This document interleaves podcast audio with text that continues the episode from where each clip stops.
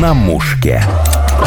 В фокусе важные события на фронте и в тылу, судьбы военных и волонтеров. На прицеле все, что приближает нашу победу. Прошел год со дня окончания боевых действий в Мариуполе. Боль не стала меньше, но было время подумать и понять, что главное в жизни каждого человека. Связь. Связь с близкими, связь с родом и своими корнями, связь между людьми на всей планете. Кто знает, может, если бы человек осознавал это в полной мере, то ему и не приходилось бы лицом к лицу встречаться с ужасами войны.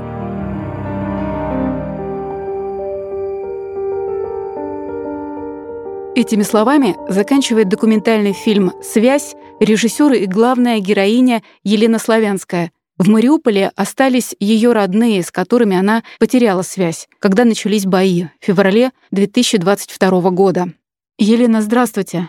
Здравствуйте, добрый день. Вы очень сложно добивались воссоединения семьи. Как у вас сейчас дела? Вы живете вместе в одном городе? Нет, сейчас я живу в Мариуполе, ну, если можно так сказать, живу, потому что постоянно перемещаюсь, собираю помощь гуманитарную ребятам по городам России. А родители живут тоже на территории Российской Федерации, но за пределами Мариуполя, потому что в Мариуполе жилье у нас разрушено. Жить пока им негде. Где вы были на момент начала обстрела Мариуполя? Почему вам нужно было искать своих родных? Вы были в другом месте? Да, последние годы я работала в Белгородской области, находилась и тогда, в момент начала обстрела города, находилась также в Белгородской области. Домой обычно ездила два-три раза в год. Собственно, и накануне всех событий была дома, но в момент обстрела была за пределами города. Сколько в общей сложности вы искали родных? Полтора месяца, наверное, где-то. Я, честно говоря, по сей день даже не считала. Мама быстрее получилась, бабушка проблематичнее было, там очень ожесточенные бои шли, потому что рядом было троллейбусное депо, где очень сильно вооруженные формирования Украины смогли укрепиться, и в непосредственной близости был частный сектор, поэтому наши войска должны были быть очень аккуратны, дабы не задеть людей, и долго они освобождали этот район, поэтому с бабушкой мне было еще дольше и проблематичнее найти ее. Как она выживала? Бабушку же вы дольше искали, она же жила одна в доме, 85 лет ей было. Да, бабушка старенькая, жила одна. Кооперировались с соседями. Сначала с молодыми соседями, потом, когда те нашли возможность выехать, она скооперировалась с бабушкой такой же, 85 лет. Сначала жили у моей бабушки, потом стекла вылетели, переместились к соседке. Ну, правда, в тот же день и у соседки стекла вылетели. Поддерживали друг друга, сообща готовили, берегли друг друга. Только, наверное, вот благодаря этой поддержке и какой-то человеческой связи обе-то и выжили. Вы переживали, что у нее лекарства кончаются? У нее были лекарства на тот период, когда вы с ней встретились? Получилось так, что буквально накануне мы обычно передавали ей лекарства эти. У нее с проблема и необходимость на постоянной основе пить. Накануне передавали, почему и была возможность просчитать, насколько их хватает. То есть я знаю, как она их пила. И да, лекарства, когда я уже заходила в город, по моим расчетам, было еще на неделю. Ну и пока я дошла, к тому моменту они уже закончились. Ну, скажем так, по дням закончились еще не критично, чтобы погибнуть, скажем так, но уже на пограничном состоянии, что еще немножечко, и ничего хорошего из этого не вышло бы. Вы, когда до нее добрались, она вас не узнала или как бы не поверила тому, что видит? Да, был такой момент человек стоит просто на меня, смотрит даже не на расстоянии вытянутой руки, а на расстоянии, наверное, ладони, видит меня прекрасно, слышит меня прекрасно, и вот по глазам видно, у нее нет понимания, что это вообще я, потому что четкое понимание, что такого быть не может. И потом таких несколько секунд, и она просто, ой, Лена, это ты, и, и все, и падает в обморок, теряет сознание, я ее успела подхватить, говорю, нам этого не надо, столько уже ты пережила, еще не хватало нам от радости погибать. Да, такое было. Елена, а когда вы вы увидели свою маму и отчима, вы их не узнали? Да, и это было в совокупности стрессов у мамы из-за того, что уже сколько времени в таких условиях, когда они прятались в доме молодежи, дом молодежи начал гореть, а у мамы больные ноги, и когда все люди убежали из убежища, она чисто физически, она говорит, я просчитала, сколько времени проходит между перезарядом миномета, и поняла, что мне не хватает двух секунд, чтобы перебежать в другое помещение, то есть в любом случае прилетит. И они оставались в доме, который горел. Трое суток горел, трое суток они вот в этом помещении, в котором температура сауна, они просто лежали, смотрели в потолок, ждали, когда он обрушится, потому что и выйти не представлялось возможным. Ну, естественно, после всех этих событий мама очень сильно постарела. И у меня был определенный уровень стресса, что когда я увидела людей, находящихся во дворе своего дома, видимо, мозг включил какие-то защитные функции, или я не знаю, честно говоря, что это было, потому что вот я стою прямо напротив, и я не узнаю. Я спрашиваю, где моя мама у своей мамы. Я, честно говоря, не знала даже, что такое может быть человеком. Вы столько усилий приложили, чтобы их найти. Посмотрела кадры, где вы рассказывали, что вам приходилось вступать в переписку и с азовцами, которые предлагали вывести родных, и непонятно, чем бы это закончилось.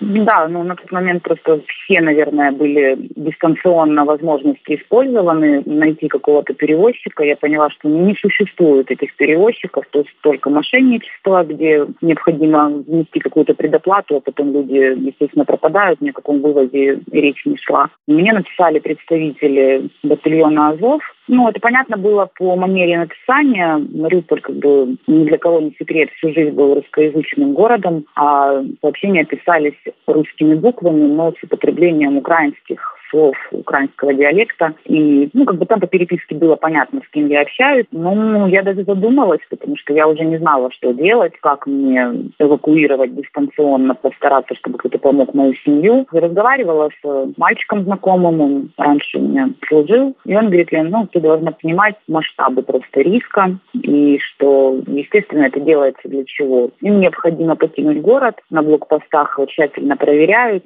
и дабы прикрыться, они делают вид, что вывозят свою семью под прикрытием чужой. Но, опять же, все бы ничего, но тут надо понимать, что если на блокпосту это будет раскрыто, то предугадать, как они себя поведут, просто выкинут свою семью из машины, расстреляют, закроют своими как живым щитом. Ты не сможешь это понять заранее. То есть только по факту, готова ли ты так рисковать. Ну, я день думала, съедала себя изнутри, но тем не менее приняла решение, что нет, настолько рисковать я не готова, о чем сообщила своему оппоненту. Ну, сразу манера разговора поменялась, пожелали мне всех благ в кавычках и сказали, что ну, раз моя семья не хочет, и есть другие, кто пойдут на это. Очень жаль, конечно, если действительно нашлись потом люди, кто на это пошел. Вы еще дозвонились до школьной подруги в квартиру на стационарный телефон, и там включился автоответчик, и вы услышали то, что не ожидали услышать. Это поразило, это просто, знаете, как вот кипятком ошпарило, потому что когда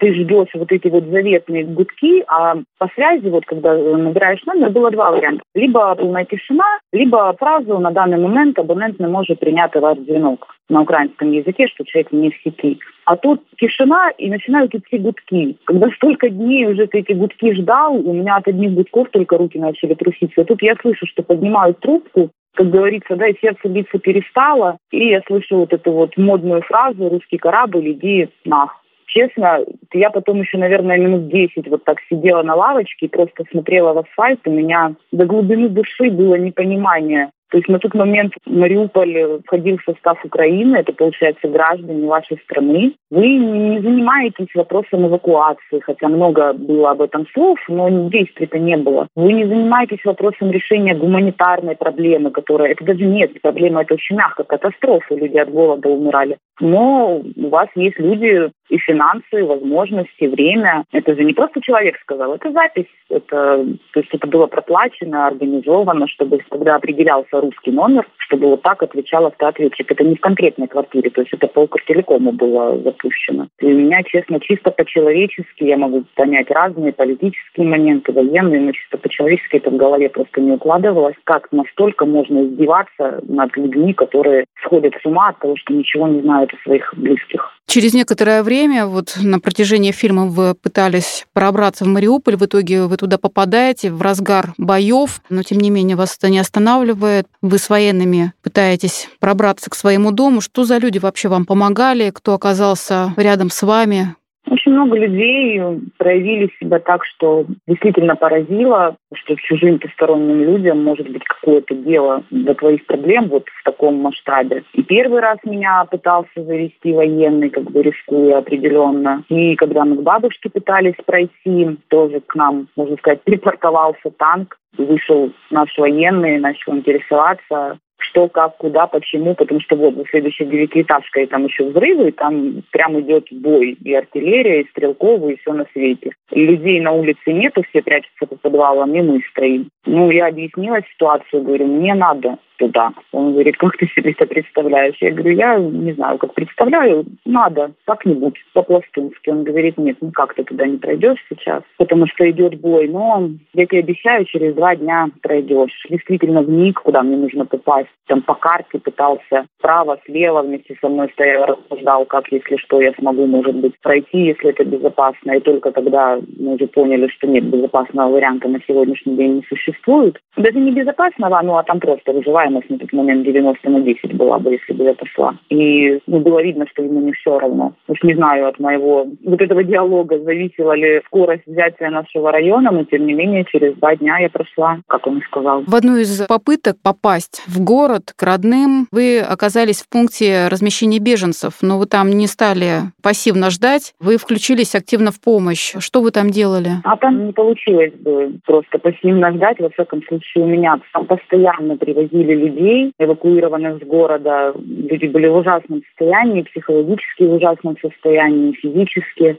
Первые дни занималась регистрацией эвакуированных с 9 утра и до глубокой ночи, когда уже заканчивали автобусы приходить. Потом поняла, что этого недостаточно, занималась размещением. В пункте временного размещения этого вообще волонтеры дали прозвище «психолог». Если подходит, говорит, вы психолог? Я говорю, нет, а с чего вы взяли? Говорит, ну люди постоянно с тобой разговаривают, а потом уходят в другом настроении. А там не надо было обладать какими-то знаниями психологии, просто когда человек вот выходит эвакуированный из города из этого автобуса, первый, кого он видел, это нас, кто регистрировал. Им очень хотелось рассказать о том, что они пережили, поделиться вот этим. Они выплескивали, плакали, естественно, выплескивали эти эмоции, а мне это было очень близко, потому что моя семья-то там находилась. Мне хотелось хоть кого-то, хоть немножечко убедить в том, что все будет хорошо. Потому что лично я руководствовалась сама этой мыслью, что непременно все будет хорошо. И в тот момент человеку достаточно просто было сказать эти слова и элементарно обнять его. Невзирая на то, что это чужой человек, он уже уходил, более, наверное, успокоенный, с пониманием, что он не один,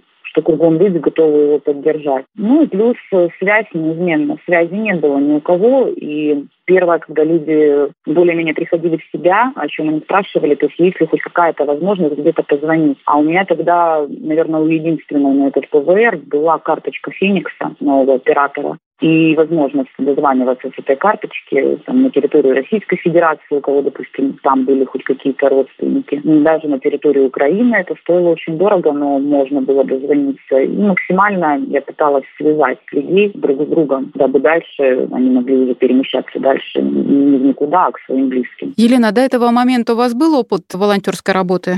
Сказать, что на постоянной основе я состою в какой-то организации этим занимаюсь, нет. Были поползновения, когда-то я там, онкобольным детям в Мариуполе собирала деньги, оплачивали дорогостоящие операции. Когда-то бездомными животными занималась. С 2014 года тут стало плотнее, да, то есть мы возили в Донецк гуманитарную помощь в обстреливаемые районы, ну, в основном деткам, малозащищенным категориям граждан. Ну, а сейчас уже после того, как вывезла свою семью, тут я уже плотно стала заниматься сбором гуманитарной помощи ребятам нашим на фронт прежде всего. Потому что в тот период я просто увидела, как они себя вели в условиях войны, да, какие героические действительно вещи совершали без какого-либо приказа там или еще что-то, просто потому что они люди. И когда я уже свою семью вывезла, я решила, что их я теперь тоже не оставлю, буду этим заниматься. У вас был почти мистический случай, когда вы помогли женщине пожилой, и потом у вас все получилось тоже счастливый конец в поисках ваших. Расскажите об этом. Да, там так получилось. Ну, много было, я на самом деле не считала, много было бабушек, которых я смогла там связать с внуками. Мама там одиночку с ребенком тоже отправила. И на моем пути в Володарском встречались две бабушки из Мариуполя, тоже возрастные, 85 лет. Они пешком под обстрелом через весь город падали. Их наши военные выбегали, поднимали, указывали им траекторию, куда идти к эвакуации. Собственно, тоже один из примеров, рискуя своей жизнью. Хотя, казалось бы, кому нужна, да, другая,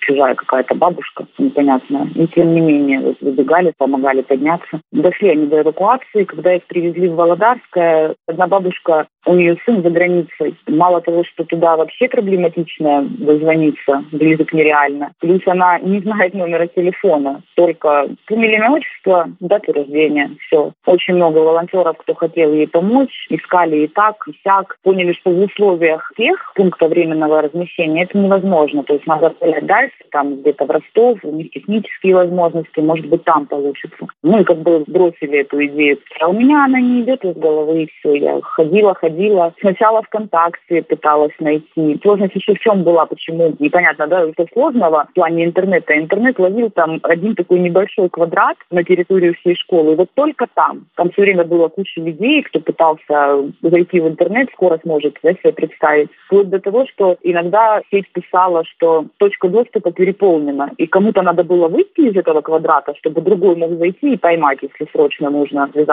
И лопатила я все сайты, которые только можно, чисто случайно, там, через какую-то десятую ссылку. Я нашла предприятие, зарегистрированное на этого сына. Дозвонилась, не знаю до кого, наверное, до секретарши, может быть. Предприятие на территории Украины зарегистрировано. То есть у меня там за эти 30 секунд, пока я объясняла, что мне нужно все деньги снялось с Феникса, попросила секретаршу передать информацию, пошла к этой бабушке, говорю, вам пока ничего не обещаю, но вроде бы как сына нашла. Получается, возвращаюсь от этой бабушки, прохожу через этот квадрат, где связь, интернет, интернет-сеть. И мне прилетает сообщение от сына, что да, это моя мама, я ее уже месяц ищу, скиньте, пожалуйста, фотографию. Я когда фотографировала, получилось, что у меня в кадр попала и эта бабушка, и та, с которой они вместе убегали. А сын говорит, а я и со второй бабушкой, дочерью тоже держу связь, она тоже ее ищет. Получилось, что чисто случайно одним снимком двух бабушек нашла детей. И следующая была огромная проблема, им нужно было эвакуироваться на сторону Украины. Да никто из перевозчиков ехать не хотел, а медлить было нельзя, потому что бабушки возрастные, уже столько времени они без там, средств личной гигиены, без воды, без, без света, без газа пробыли в Мариуполе, пошли загноения по телу, которые с каждым днем становилось все хуже, это могло там и гангрене привести к чему угодно, обрабатывать было нечем, то есть ой, как там я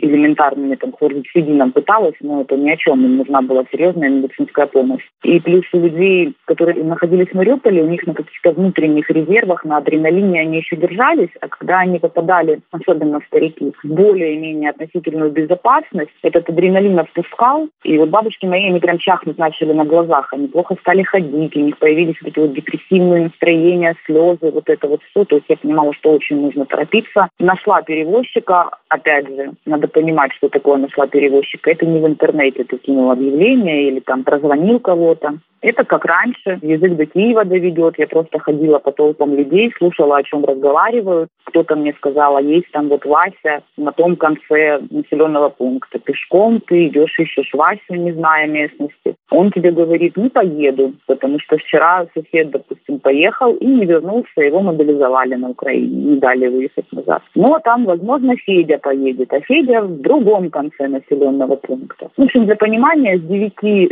с половины девятого утра я вышла на поиски перевозчика, вернулась я в половину десятого juggler пункт временного размещения. Ноги у меня были таким размером, что ни в одну обувь не влазили, потому что все это время я на ногах искала перевозчика. Получилось найти, получилось их отправить. Вот в тот момент, когда это все произошло, глубокое внутреннее чувство появилось, что моя миссия именно в ПВР, она окончена. Видимо, сейчас у меня и получится пройти в город, потому что ну, я глубоко убеждена, что ничего не происходит просто так. Если у меня не получалось зайти, значит, я что-то должна сделать была здесь. И вот при отправке бабушек я поняла, что я сделала то, что должна. На следующее утро мне позвонили и сказали, 20 минут готовность, мы уезжаем в город. Елена, после того, как вы перевезли маму, отчима, бабушку на безопасную сторону, там еще была история, вас просили помочь перевести неизвестные вам люди, бабушку, да, тоже неизвестная, вы рискуя, получается, своей жизнью, вернулись опять в этот обстреливаемый город, попрощались перед этим с родными, да, что могли не вернуться. Почему вы это сделали?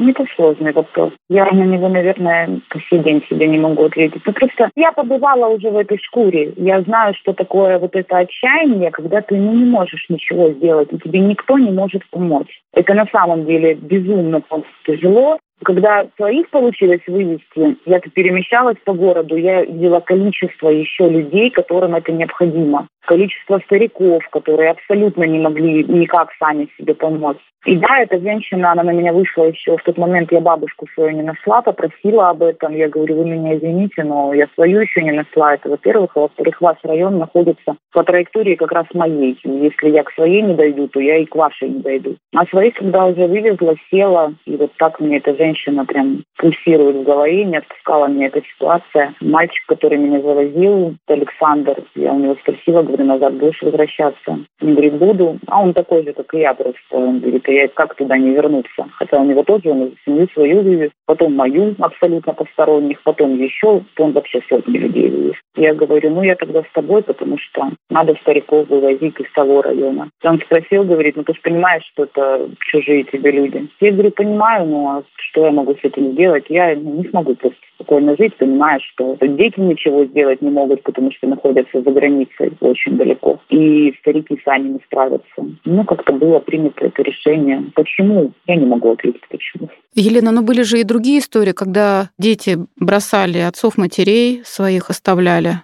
Ну, были, да, были из личной практики. Когда встречаю знакомого, когда я находилась в пределах Мариуполя, он едет в машине с женой, то есть у него за задние сиденья полностью свободные. Спрашиваешь у него, ты за мамой, да? Он, не-не, мы выезжаем. Я говорю, а что, маму эвакуировали? Он, да нет, ну потом эвакуируется. А чтобы понимали, ему вот он едет по дороге, я понимаю, что ему два дома доехать. Два дома доехать и забрать мать. Но выезжает из города, а мать оставляет с формулировкой, ну, потом попозже эвакуируется как-нибудь. Я, честно, не берусь ни комментировать, ни сидеть, что ли, как-то это. Потому что в таких условиях люди совершенно по-разному себя ведут. И имеют право, наверное, на любую реакцию, на любое поведение. Ну, просто я, допустим, так не смогла бы. Хорошо это или плохо, я, допустим, тоже не знаю. Может, это и плохо, что я так не смогла бы. Вот кто-то так, кто-то наоборот. В машине, если есть свободное место, люди брали не вещи, а вот так одного на одного садили и максимально запихивали машину соседями. И вот так вот еле-еле все выезжали на этой машине. По-разному было. Елена, какие у вас планы на будущее? Вы продолжаете заниматься волонтерской деятельностью, да, помогать нашим на фронте? Да, ну это сейчас, наверное, основное занятие в жизни как-то. Есть, конечно, и личные проблемы, приоритетности задачи пока личными проблемами не получается заниматься, потому что я вижу, что помощь фронту, помощь людям в Мариуполе все так же сейчас очень много стариков, которым дети так, собственно, и не вернулись. Но они-то в этом не виноваты, им тоже нужна помощь. Очень много брошенных животных, сбежавших животных в войну, за которыми тоже никто не вернулся, и они не привыкшие к жизни на улице, им нужна помощь. Как-то первостепенно эта деятельность. Знаете, в нынешних условиях, особенно вот э, события, которые в моей жизни произошли год назад, я четко для себя поняла, что хочешь насмешить Бога, расскажи ему о своих планах. Поэтому планов как таковых прям масштабных, наверное, они сейчас неуместны. Победить. Планов победить. Елена, скажите, а кто помогал снимать фильм, монтировать? Что за команда с вами была? Я состою в женском патриотическом движении «Катюша». Это девчонки со всех регионов Российской Федерации, в том числе с новоприсоединенных э, территорий Луганск, Донецк, Мариуполь. Я им очень благодарна, потому что без них бы ничего этого не было. То есть как-то мы сидели с девочками, они просто задали вопрос, вот ты там за родителями ехала, как это было? У меня были какие-то архивные кадры, я слепила их просто в видеоролик, показала. Мы посидели все вместе, разумеется, поплакали, я от воспоминаний, а нет информации, не берут ли нам обязательно обязательно нужно снять фильм. Это где-то полгода назад было. Тогда еще не представлялось даже, как это все будет происходить. И среди нас нет профессионалов. В фильме не участвовали какие-то актеры. То есть это все было сделано на душевном порыве, на огромном желании донести людям тем, кто с этим не столкнулся, слава богу, донести важность связи между людьми, а тем, кто столкнулся, донести, что они не одни чтобы они смогли почувствовать, что мы все единый народ, который поддерживает друг друга, готов поддержать их. И сообщать с девчонками. У нас вообще очень много проектов патриотических, направленных на поддержку курса президента «Возвращаю и укрепляю». А фильм, я не могу сказать, что это даже был один из проектов. Это был инструмент донести мою историю до людей. Есть планы и в дальнейшем продолжать подобную деятельность. Напомню, это была режиссер и главная героиня документального фильма «Связь», волонтер, активистка движения «Катюши» из Мариуполя Елена Славянская. А фильм «Связь» можно посмотреть ВКонтакте на сайте движения «Катюши». На мушке.